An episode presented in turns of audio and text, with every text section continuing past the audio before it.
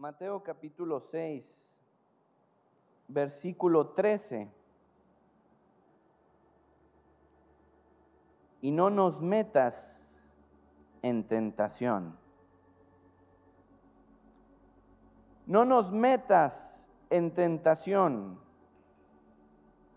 Es parte de la oración que el Señor Jesús les mostró a sus discípulos. No nos metas en tentación. Debe de ser una oración constante en nuestra vida.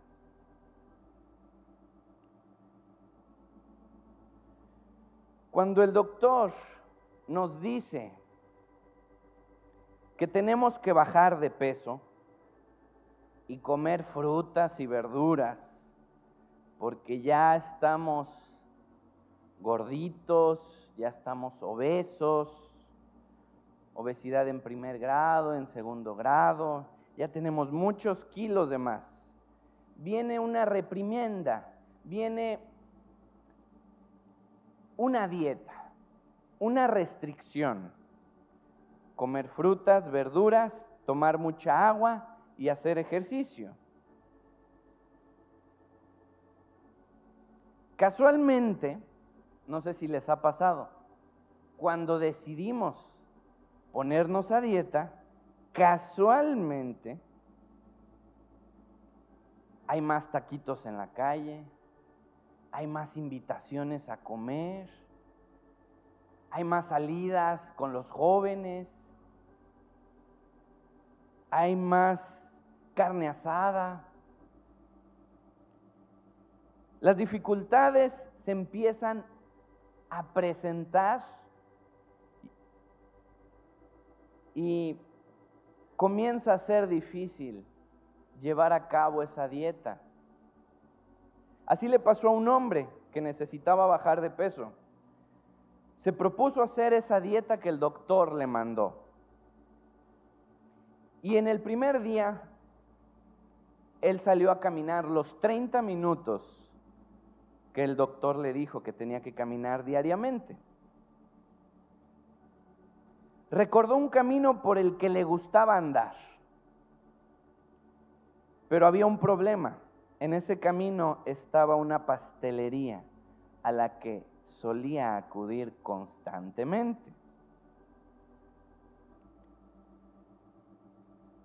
Decidió seguir por ese camino, pero con voluntad se propuso no detenerse en la pastelería. Justo cuando pasó, al estar enfrente de ella, dijo, bueno, no voy a comer nada, solo voy a mirar. No va a pasar nada por mirar. Y entonces se decidió a entrar y a mirar los pasteles. Pero pensaba él en su sobrepeso. Decía, no, no, no debo comprar, no debo comer. Y a punto de salir de la tienda victorioso, se acercó el vendedor, pronunciando estas palabras. Señor, tenemos pasteles bajos en calorías.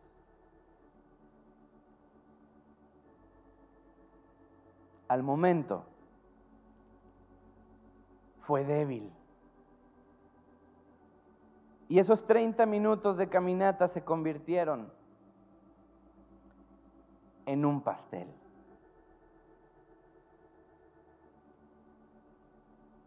En la vida del cristiano nos pasa lo mismo. Un cristiano debe de estar a dieta de muchas cosas para evitar el pecado.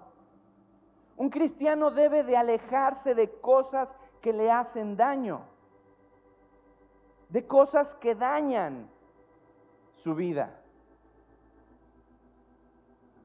Y por eso es que el Señor integra esta frase en la oración, no nos metas en tentación. No nos metas en tentación. Porque ante la tentación tenemos probabilidades de terminar comprando el pastel.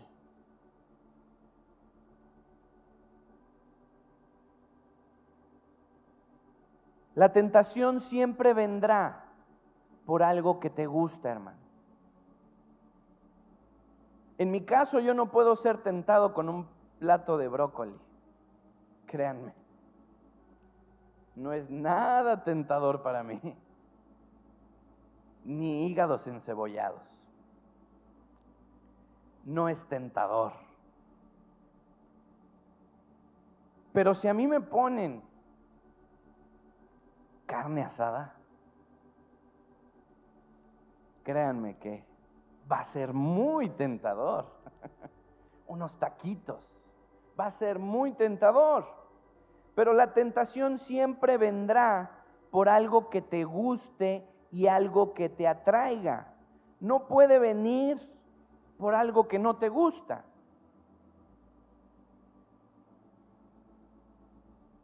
Vas a ser tentado por aquello que te gusta. Música, películas, dinero, fama.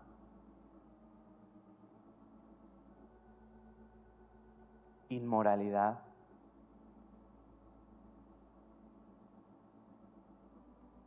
La antesala del pecado, hermano, es la tentación.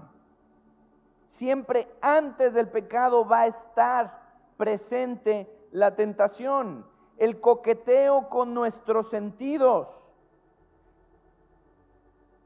Y esa tentación tiene la finalidad de sembrar la duda en tu corazón, aumentar la incredulidad y provocar la rebelión dando a luz un acto de transgresión de la ley que se llama pecado. Vayamos a verlo en Génesis.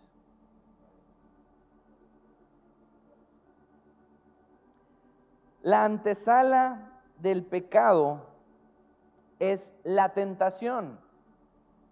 La tentación siempre se va a presentar antes del pecado y es el coqueteo con nuestros sentidos. Tiene la finalidad de sembrar la duda en nuestro corazón, aumentar la incredulidad y provocar la rebelión, dando a luz un acto de transgresión de la ley, que es el pecado. Eso hace la tentación. Y vayamos a Génesis 3.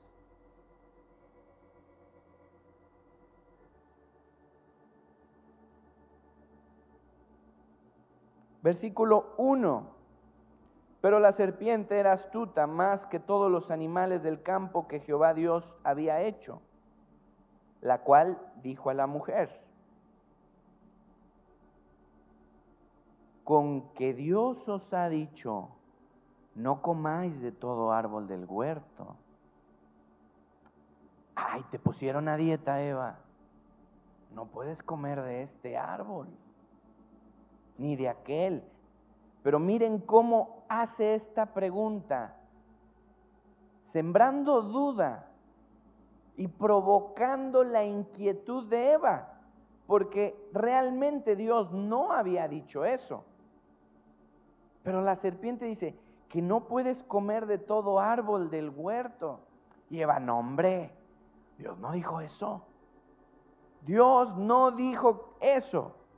Podemos comer de todo. Podemos tomar cualquier fruto. Verso 3, pero del fruto del árbol que está en medio del huerto, dijo Dios, eso sí dijo, no comeréis de él ni le tocaréis para que no muráis. La serpiente dice que era astuta. Ayer hablando con hermano José, yo le preguntaba, ¿cómo, ¿cómo habrá sido la serpiente? Porque ayer yo vi una, me pusieron una en la mano Y yo no le hubiera hecho caso si me hubiera hablado muy fea, pegajosa. Y, oh. La apariencia aquí de la serpiente no, no es dicha, pero después cuando Dios la maldice, dice que se va a arrastrar, pero sí nos dice algo, que la serpiente es astuta. Y hasta el día de hoy, la serpiente sigue siendo astuta. El diablo viene para sembrar la duda y confundirte y presentarte la tentación y decirte, ah, con que ahí en tu iglesia no te dejan ser feliz, con que ahí en tu iglesia son bien aburridos y no, no saben divertirse, ¿va? Que está lleno de reglas. No, no, en mi iglesia no es así. Sí, nos podemos reunir, pero pues no podemos hacer algunas cosas, ¿verdad? Y entonces aquí Eva se presta para el diálogo. Se presenta la tentación ante un mandato del Señor. Verso 4, entonces la astuta le dijo a la mujer, no moriréis. Oye, yo creo que hubo un error. Yo creo que Dios se confundió porque Dios sabe que el día que ustedes coman, serán abiertos vuestros ojos y van a ser como Él. Van a saber el bien, van a saber el mal. Creo que hay un error en todo esto.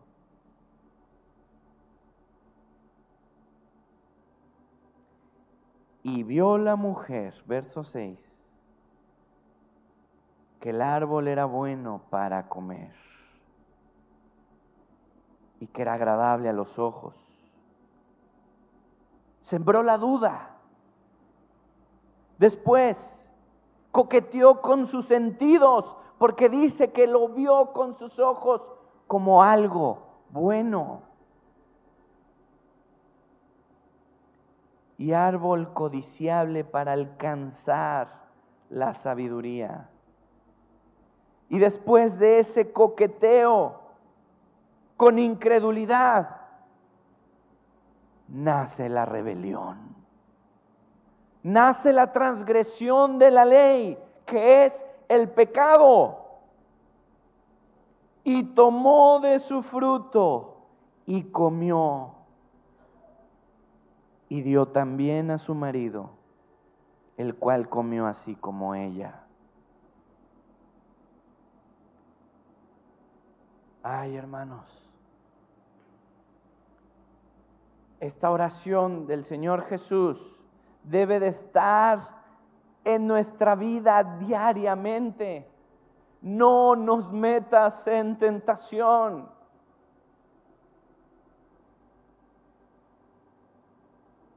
No, yo soy muy capaz. Yo puedo ir a esa fiesta con mis familiares y no me afecta. A mí no me afecta, aunque haya música, aunque haya esto, aunque haya lo otro, yo yo me mantengo. No, a mí no me afecta estar escuchando chismes. No, no me afecta, yo, yo soy muy maduro. Yo soy muy maduro. La tentación siempre va a sembrar duda en tu corazón. Vas a dudar de lo que Dios ha dicho. Vas a dudar de lo que Dios te ha enseñado vas a dudar de lo que Dios te ha hablado y vas a creerte más sabio que Dios. Vayamos a Santiago, capítulo 1. Verso 2, hermanos míos, tened por sumo gozo cuando os halléis en diversas pruebas. Miren hermanos, el Señor permite pruebas y también el Señor permite tentaciones. Ojo, el Señor no tienta, ahorita lo vamos a leer, pero el Señor permite ambas circunstancias. La prueba es permitida para fortalecer nuestra fe, para probar nuestra obediencia y hacernos leales a Él.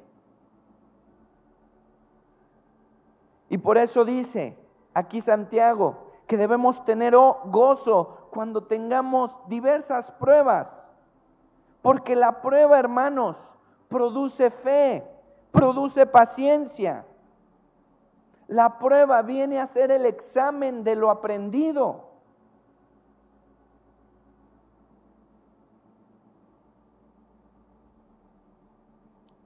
Pero el verso 12, bienaventurado el varón que soporta la tentación. ¿Cuál debe de ser tu actitud en una prueba? Tu actitud en una prueba debe de ser de fe, creyendo en lo que Dios te ha dicho. Si Dios te ha dicho que no comas de ese árbol, créele. Y en un ejemplo práctico es creerle, como, como creerle a un doctor cuando te dice, no comas hamburguesas, no comas pizza, porque es comida chatarra y eso va a fomentar tu obesidad. Pero cuando viene el vendedor y te dice, son bajos en calorías, a uno pone en duda lo que dijo el doctor. Y a veces creemos saber más que el doctor. Y así pasa en la vida cristiana, hermanos. Pero aquí dice, bienaventurado el varón que soporta la tentación. La tentación se debe soportar. Jesucristo, después de 40 días de haber ayunado, dice que vino el tentador. ¿Quién es el tentador? La serpiente. La serpiente. Y el Señor nos hablaba en la alabanza, hermanos. Él tiene el antídoto contra la mordedura de la serpiente. Porque esa serpiente viene con su veneno. Anda como un león rugiente, viendo a ver a quién hace caer quiere que rompas la dieta.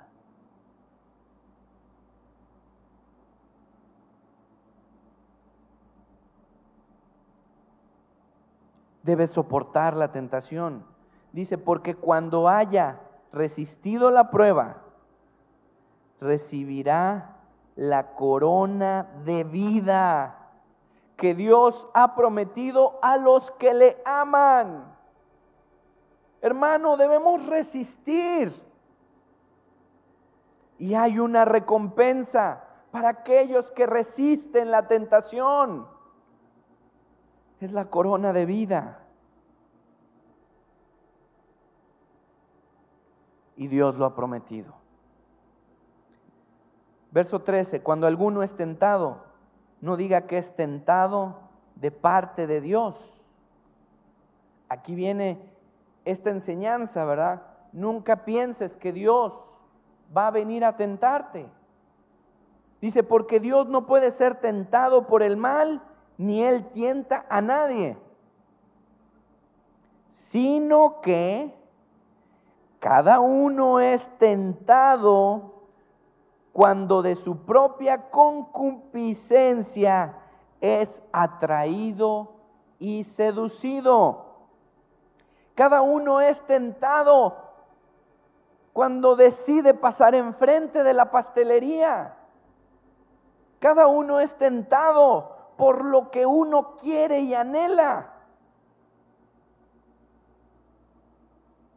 Dice, de su propia concupiscencia es atraído y seducido.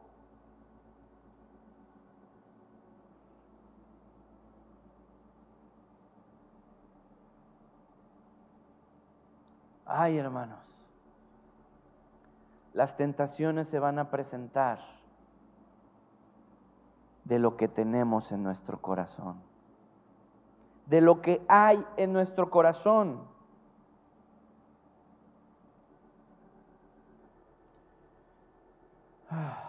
Entonces, la concupiscencia después que ha concebido da a luz el pecado.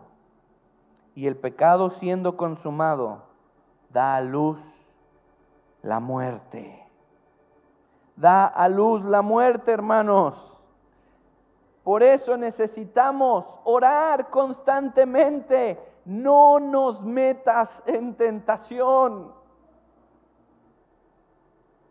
No nos metas en tentación.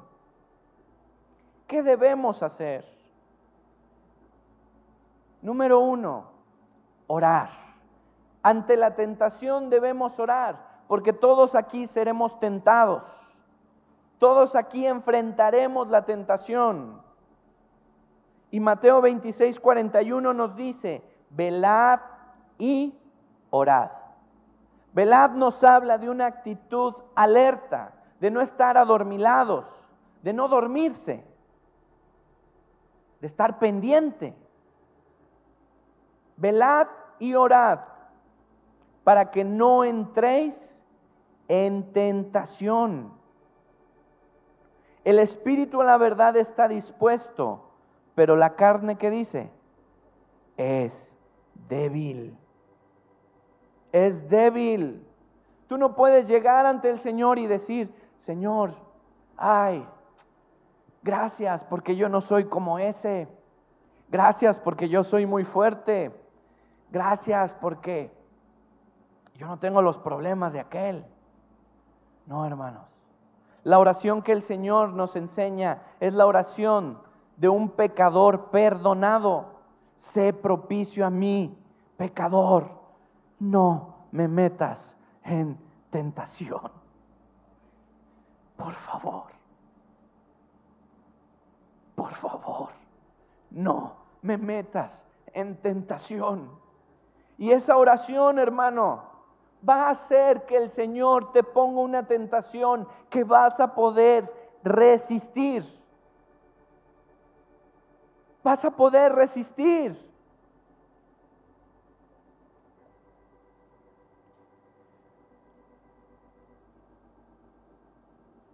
El Señor nunca nos va a dar una tentación mayor de la que podemos resistir, hermanos. Y aquí viene la segunda parte, el segundo punto de qué hacer ante la tentación. Primera de Corintios 10, 13. No os ha sobrevenido ninguna tentación que no sea humana, pero fiel es Dios, que no os dejará ser tentados más de lo que podéis resistir. Primera de Corintios 10, 13. No os dejará ser tentados más de lo que podemos resistir sino que dará también juntamente con la tentación la salida para que podáis soportar. Después de orar, debemos resistir. Y aquí la palabra resistir también tiene la connotación y el significado de sufrir. Sufrir. Pero es un sufrimiento momentáneo, hermano. Es abstenerte de eso que te gusta y que te va a llevar a pecar. Tú lo puedes aplicar al área de tu vida donde seas débil. Pero debes resistir. Porque Dios no va a mandar a través de la oración que uno hace, Dios no va a mandar una tentación mayor de lo que puedas resistir.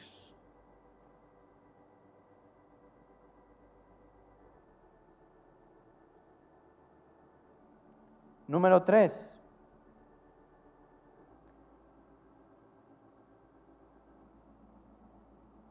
Mateo 4.1.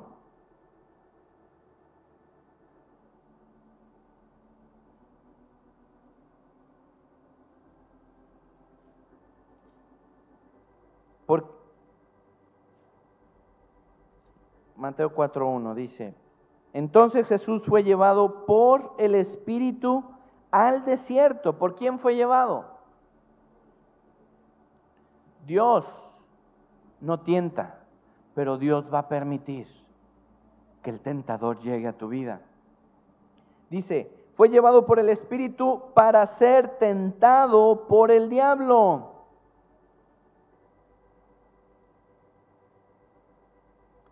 Verso 4. Él respondió y dijo, escrito está. Y este es el siguiente punto, hermanos. Escrito está. Vivir por lo que el Señor nos ha dicho, por lo que el Señor nos ha dejado en su palabra. Aquí está la herramienta, las armas para vencer toda tentación.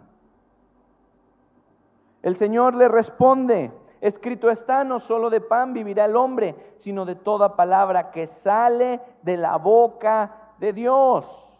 Después de orar, debes resistir. Después de resistir, debes llenarte de la palabra de Dios. Y por último, hacer lo que hizo José. Vayamos a Génesis 39, 12.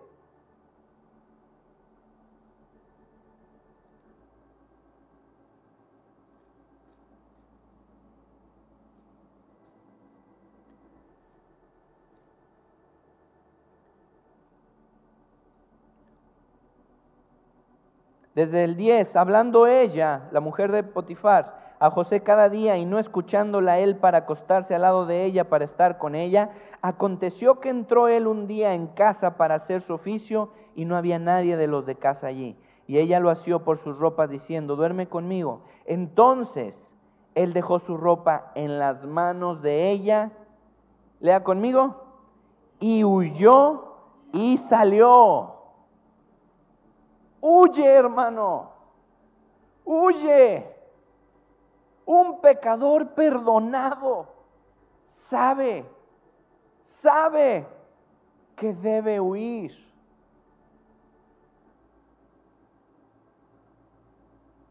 No puedes creer que puedes enfrentar tú solo la tentación. Eva lo creyó y se prestó escuchó, dudó y cayó en la tentación.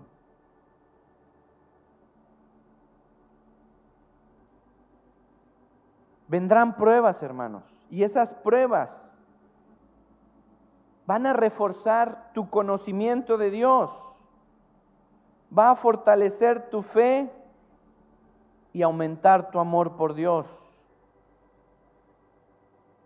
Pero las tentaciones tienen la finalidad de llevarte al pecado.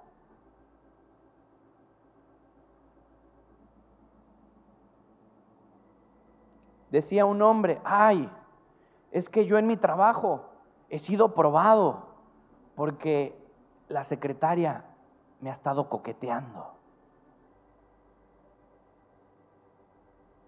Y él pensaba que era una prueba de Dios. Así lo expresaba. Ah, es que estoy siendo probado. Y coqueteaba él con esa idea. Hasta que un día cayó en la tentación. Por eso debemos identificar que la prueba viene para fortalecer nuestra fe y aumentar nuestro amor por Dios. Y la tentación viene para hacernos caer.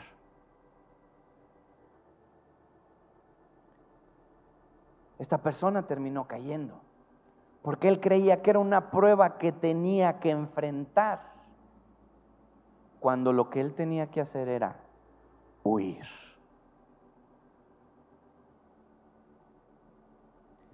Reconocer nuestra debilidad nos da fortaleza. Y cuando nos creemos muy fuertes, esa será nuestra debilidad ante la tentación. Tenemos que clamar a Dios que no mande pruebas, que no mande tentaciones, que no permita tentaciones mayores de las que podemos soportar. Por eso la oración constante debe ser no nos metas en tentación.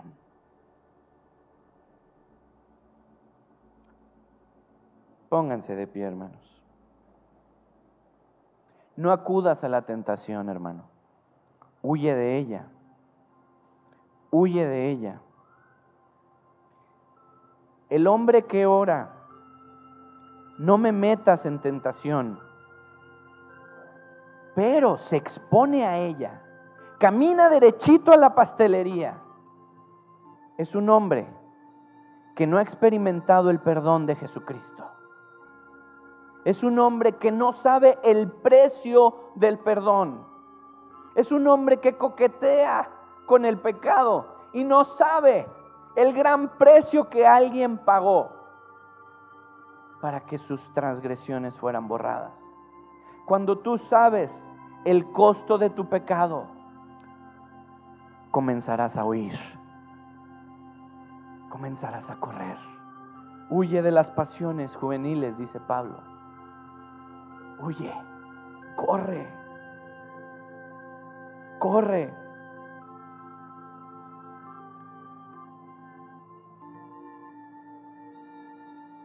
Cantábamos aquel que es poderoso para guardarnos sin caer. Él tiene el poder de hacerte fuerte si reconoces tu debilidad. Él tiene el poder de hacer que pases la tentación. Y también Él nos ha dado el antídoto. Y Jehová dijo a Moisés, hazte una serpiente ardiente y ponla sobre un asta. Y cualquiera que cayera en la tentación, cualquiera que fuere mordido por el veneno de esta serpiente engañosa, cualquiera que fuera infectado por sus palabras, dice que tiene que mirar a esta asta, a esta serpiente ardiente y vivirás. Mira a Jesús, hermano. Mira a Jesús si has caído en la tentación. Mira a Jesús. Y Él es poderoso para guardarte sin caer.